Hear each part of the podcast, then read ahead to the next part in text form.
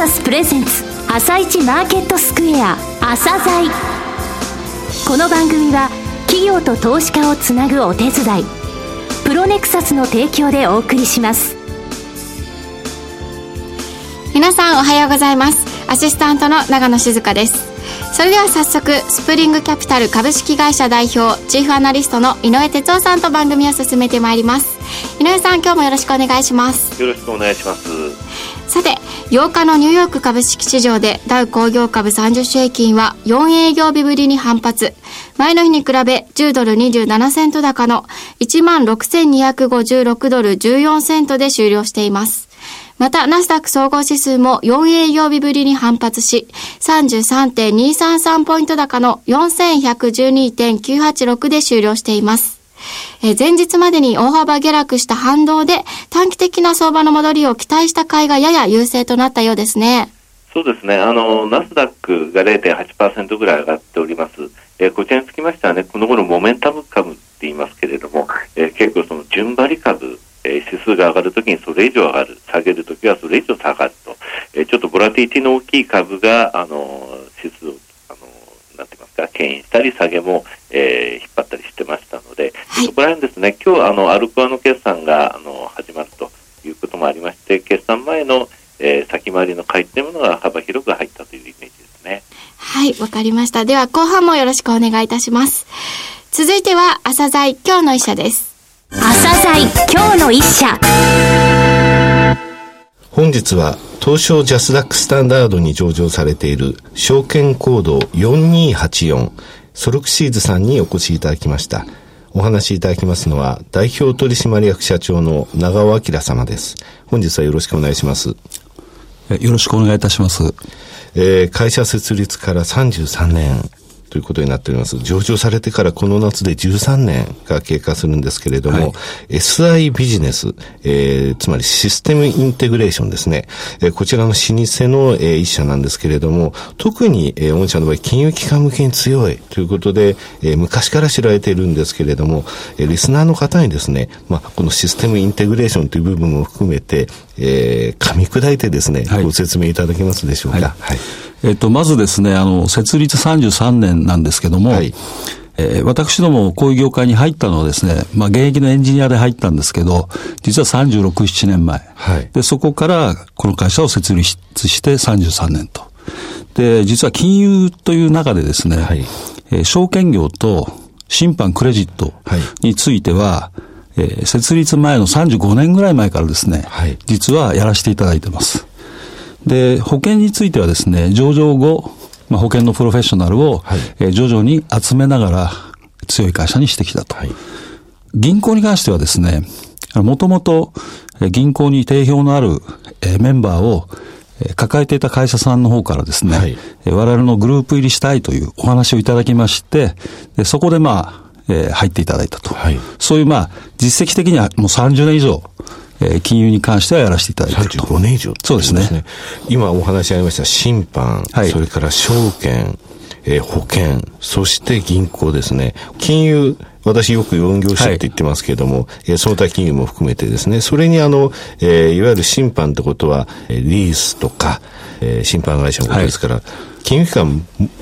フルに、そうですね。社がバックアップされてきたってことですね。はい、あの、残念ながらですね、はい、あの、我々の会社、あの、2000人も3000人もいない会社でして、はい、えー、まあどうしても知名度がやっぱ低いのはですね、一度あの、金融機関さん入っちゃうとですね、大体10年とか20年ぐらいのお客さんになっちゃうんですね。ですから、なかなか広げられないんですよね。なるほど。その他観光庁の方にそうですね。そうですね。はい、で、御社ですね、はい、えー、素晴らしい資料があります。こちらの資料はですね、決算単身の補足資料というものなんですが、これ皆さんですね、ホームページの方から入っていけますので、これぜひご覧いただきたいんですが、あの、ファクトブック、えー、ソンジョソコラノっていうと変ですけれども、のファクトブックより、あの、あの、はっきり言ってこちらの方が見やすいです。ありがとうございます。この、あの、売上の上位20社のところを見ますとね、えー、電気系の、えー、開発会社さんがやっぱり多いんですよね。はい、でこちらは、えー、結局右のところのコメントのところを見ますと、えー、そういう金融機関さん向けのところになってると。はい、ですので、金融機関のシステム間違いが許されない。はい、こういった部分で、えー、御社を、えー、こういう会社さんたちは一緒に、えー、やりましょうそうですね。まあ、非常に、あの、信頼していただいていると思ってます。はい。リスナーの方、非常に硬い会社なんじゃないかと思われてしまうかもしれませんが、はい、金融機関向け以外の部分のシステムインテグレーションの部分というのはどういうのがございますでしょうか、やはりベンダーさんと一緒させてもらっている部分が多いんですけれども、まあ、携帯電話のキャリアさんですとか、はい、通信向けはい、そうですね。はい、とか、あと、観光庁さん。はい。これは結構大きいところ、まあ、あの、皆さんご存知のところばっかりだと思うんですけど、はい、そういうところもやらせていただいてます。はい。えー、その他製造業はい。あの、本体ではないんですけど、グループ会社の中で言うと、えー、まあ、自動車関係。これはあの、どちらかというと、えー、ものづくりの本当の最上流をお客様と一緒に、えー、まあ、コンサルに近いところからやらせていただいていると。はい。いうことで、まあ、自動車業界についてあの、ありがたいことにですね、ほとんどの自動車メーカーさんには入らせていただいてます。なるほど。自動車メーカーさんも非常にこの部分っていうのは、あの、センシティブといいますか、ナーバスになりますので、でねはい、えー、もしここの部分が、あの、うまくいかないと大変なことになってしまいますので。でね、あの、命に関わる部分ですので、はい、で我々の、あの、そのグループ会社に関しては、あ安全安心っていうのを、えー、提供しようということで、はい、一緒にやらせていただいてます。なるほど。多くのその、なんて言いますかね、えー、関連会社と言いますか、えー、子会社お持ちになって、ておりまして、ビジネスについても非常に広い、幅広い、えー、ところまで、えー、伸ばしてらっしゃいます、はい、そしてですね、もう一つ、ストック型ビジネス。今までのお話が SI ビジネスとしますと、はい、ストック型ビジネスというのも、えー、説明されていらっしゃいますが、ここの部分をお話しいただけますでしょうか？はい、私どもが上場するときというのは、あの、まあ、どちらかというと、えー、まあ、バブルに近い右肩上がりの非常にいい時期でして、で、その時代では、あの、SI をやってるとですね、大体まあ、あの、業績が自然に上がってくると、はい、そういう状況だったんですけども、えー、まあ、ご存知の通り SI って結構波がありまして、そうですね。えー、はい。ですからその波をこう吸収するために、えー、まあ、サービスですとか、それからパッケージですとか、そういうものを、えー、レンタルのような形で月々いくらという形の、あのビジネスを広げてきてます。そうですね。あの上場されて、あの、まあ、IT バブルって言葉がありましたけれども、えー、その、まあ、後期の方ですね。はい、そうですね。IT バブルの後期の、えー、上場なんですけれども、その後リーマンショックがありました。はい、そのことを社長おっしゃられたいと思うんですが、すね、結局、あの、この業種の一番影響を受けてしまうんですよね。一番初めに。そうですね。はい。それで、あの、この番組の中でもですね、すべての、えー、そのシステム関連、の部分が立ち直ってきたわけじゃないということを申し上げてきたんですね。うんはい、で、ここ2年、ここ3年、今期も含めて3年の数字というのはものすごい大切なんだというふうに申し上げてきたんですが、その中でこの、えー、ストック型ビジネスっていうものが、御社の中でもやはり、えー、はい、徐々に伸びつつあるそうですね。で、この具体的なこのストックビジネスのですね、えー、どういうことをやってらっしゃるのかってお話しいただけますでしょうか、ね、そうですね。あの、いくつか実はありまして、はい例えばですね、クラウドの、はい、えー、サービスを、えー、いくつか立ち上げております。やはりあの、ストック型ビジネスと言いますと、クラウドを使われる方、会社さん多いですね。そうですね。ねあのー、はい、まあ、ストックですと、お客様の方もですね、すべて最初から一からものを作るってなっちゃうとですね、お金が、膨大なお金がかかるんですけども、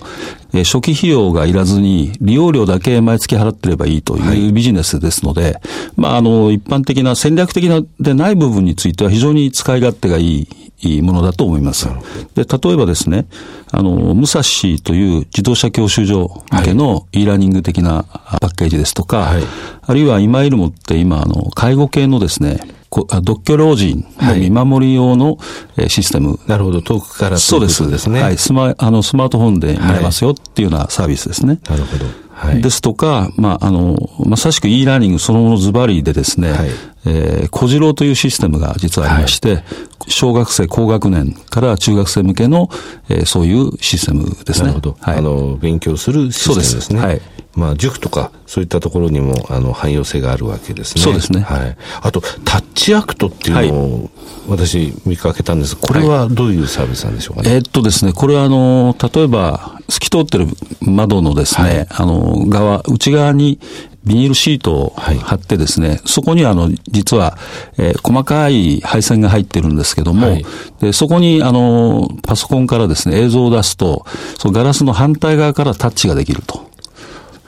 そういう、はい。これあの、大きいガラスでも。あ、大丈夫ですね。ウィンドウショッピングしてるときに使う、はい、使そうですね。よくは、例えばあの、不動産屋さんで、はい、あのいろんな物件情報があるんですけども、なるほど。えー、あれを、まあ、タッチしていろいろなものを実際に臨場感あるような形で見せるとかですね。そういうのができます。それは面白いですね。はい、なるほど。ど、面白いですね。えー、一番初めその金融機関のお話から、はい、えー、このストック型ビジネスの、えー、面白いお話まで聞かせていただきましたが、これあの、売上としては、はい。はい、えー、比率としては、どういう比率までえっとですね、あの、売上というよりは、あの、利益で、はい、あの、SI とですね、あの、ストックの部分を半分半分、50%、はい、50%に持っていきたいというふうに思ってます。はい。あの、この、あの、ストック型ビジネスってこれから先もいろんなことをやっぱり目指さ、はい、えっとですね、あの、まあ、上場しても13年になるんですけども、はい、まあ、あの、7、8年経ってからですね、やはりあの SI だけでは難しいだろうという思いもあって、はい、ストックを広げてきて、まあ、ある意味構造改革をしてきたんですけども、はい、で、やっと昨年ぐらいで、えー、構造改革が一段落しました。はい、で、まあ、これからはその成長のステージというふうに思ってまして、非常に、えー、面白くなってくるというふうに思ってます。なるほど。あの、前期ぐらいからというふうにおっしゃいましたけれども、今期のえ見込み、御社12月決算ですよね。はい、え今期はですね、まず前期の ROE が10.64%。えー、久しぶりの10%の数字ですね。はい、えー、その前の年が8.44%でした。今期の、えー、御社の、えー、純利益の見込みでいきますと、ROE がですね、14.2%まで上昇するんですね。3期の平均が10%を超えてきますので、これはもう全体で見てもかなりあのいいところまで来ると。ありがとうございます。えー、それこそ、えー、IT バブルの後ですね、えー、ちょうど上場されて、えー、数字を出されてましたが、その後のピークやっぱり11%、12%の時ありましたが、はい、そこにも、えー、十分並ぶそ、ね、そしてそれを抜くレベルまで来ているということで、はい、今からこのストック型ビジネスのところが、あの、拡大していくと、はい、これが確実性が増えると。そうですね。考えでよろしいですね。はい、波が減ると。安定的にというふうに考えてます。はい。えー、最後になりましたが、リスナーに向けてですね、はい、一言お願いできますでしょうか？はい、あのー、今日、もしですね、あのー、ご興味いただければ、はい、あの、私どもの、ぜひホームページを見ていただいてですね、まあ今日、あの、語り尽くせてない部分もいっぱいありますので、はい、えー、もし、あの、私どものファンになっていただければですね、はい、あの、一緒にワクワクしたいと思いますので、はい、ぜひよろしくお願いします。はい。えー、その際の決算単身の補足資料もぜひお読みください。ありがとうございます。長尾様、どうもありがとうございました。どうもありがとうございました。なお、今日の一社のロングインタビューは番組ホームページからお聞きいただけます。さらに井上さんにソルクシーズについてお話しいただきます。はい、あの、ソルクシーズさんですけれどもね、あの、ワクワクっていう言葉を、えー、社長最後言われましたけれども、本当にワクワクという状況だというふうに言われてました。えー、今まで金融機関向け、えー、そして観光庁、そして自動車というがっちりですね、そういう、えー、確かなものが求められるところで実績を上げられてきたと。えー、また、えー、回はクラウドを利用した形でのですね、ストックビジネスの方に、えー、50%ぐらいの売り上げを持っていきたいというお話がありました。今イルモっていう、えー、介護の支援サービスがあるんですが、これは、えー、どういうことかって言いますとね、え人体検知とか動作検知、温度、湿度、そういったものを測定して、その遠くにいる、えお年寄りとか、え見ていたい、えーの状況を知りたい人がどういう、え状況でいるかって分かるものなんですね。たくさんの時があります。えそういったところも、え非常に、え面白い、えいろんなビジネス、しかもしっかりした、え内容のものを作っているという印象です。あと、海外につきましても、これからスピード感を持って進めていきますので、え今期、え楽しみですね。はい、楽しみです。それでは一旦ここでお知らせです。企業ディスクロージャー IR 実務支援の専門会社プロネクサス上場企業のおよそ6割2200社をクライアントに持つこれはアジア証券印刷の時代から信頼と実績を積み重ねてきたからこそさらにプロネクサスが目指すのは企業と投資家をつなぎ日本の株式市場を活性化させることですプロネクサス私たちは個人投資家の皆さんを応援します井上哲夫今日のストラテジーそれでは井上さん、後半もよろしくお願いいたします。はい。えー、アメリカの方でアルコアからの決算の、えー、四半期決算が始まったわけなんですけれどもね、はい、えー、昨日 IMF がですね、今年の、えー、各国の、えー、経済成長の見込み出しました。えー、アメリカは1月と変わらず、えー、今年2.8%成長で据え置きと。えー、日本につきましては消費税増税の引きあの影響で1.7%から1.4%に引き下げられてるんですね。はい。ロシア、ロシアは2%から1.3%見込みに下げられてるんですよ。1.3%というと、ロシア去年の GDP 成長率と一緒ですのでね、えー、ですので今回の問題っていうものが経済的にロシアに与える影響は大きいということですね、ウクライナ情勢。はい。日本の方ですけれども、えー、昨日の夕方の、えー、黒田さんの、えー、会見によりましてね、えー、随分と円高が進行して、えー、シカゴの方で随分日経平均先も下げております。えー、今日ちょっと厳しい寄り付きになるというふうに思われるんですけれども、えー、重要なことは2月から、6月までは、あの、ボックスないでしょうというお話、先週金曜日1回だけ復活しました、需給動向を読み解くでも言いました。えー、それのところでですね、やっぱりテクニカルで見てほしいのは、RSI の14日っていう指標ですね。これは14日間の前日比の、えー、終値の動きですね。これを合計したもの、絶対値でなんですが、これがですね、えー、日本の場合、日経平均32%から75%の間で推移しているんですね。えー、それを超えたら行き過ぎという感じなんですが、実は先週の金曜日の終値で74.5%ってほぼ75%加熱ゾーン来ちゃってたんですね。これ、その前に75%ゾーンに近づいたので、昨年の12月の26日と27日なんですね。この時日経平均1万6180円ぐらいなんですよ。はい。そうしますと、先週金曜日の終値は結構 RSI で見ると、えー、高いところまで来てたなというのがわかると思います。あともう一つ見てほしいのは25日移動平均ですね。えー、今日日経平均が300円下げますと、えー、25日移動平均2.8%のマイナスとなります。ですので、え1回目の、え回とかいうのがテクニカル的に入りやすいんでしょうけど、え2回目もし難品入れるとしたら、この RSI の14日、え先ほど述べたのを見ていただきたいなと思います。例えば今日300円日経平均下げて、その後、えー、全然終値が動かなかったとします。はい、そうすると RSI の14日っていうのはどのレベルで先ほど言った、えー、32%を切ってくるかって言いますとね、えー、4月の18日、来週の金曜日になるんですね。えこういったところが、いわゆる日柄調整で見たらどれぐらいで、え期間的にはという時に、こういう、え日経平均がこの先動かないとして、えこの数字はどう動くか、えというところを私は見るんですね。ですので、1回目の買い、それから難品を入れるときっていうのは非常にその、えー、そのタイミングっていうもの、その時には日柄っていうものを意識してほしいっていうのを、え、私は感じております。えー、アメリカの方もですね、今現在テクニカル的には、え4日ぶりの反発、3日間下げてたわけなんですけれどもね、1月後半のような下げすぎゾーンにまだ入ってないんですよね。ですので、え、当面ですね、上下っていうところでは、えー、少し不安定、えー、モメンタム株が、の動きっていうものが、やはりあの引っ張ってしまうというので、えー、ナスダックの、えー、銘柄をよく見てほしいなというふうには思っております。はい、わ、はい、かりました。井上さん、そろそろお時間になりました。今日もありがとうございました。また来週もよろしくお願いします。この後は東京市場の寄り付きです。朝鮮この番組は企業と投資家をつなぐお手伝いプロネクサスの提供でお送りしました。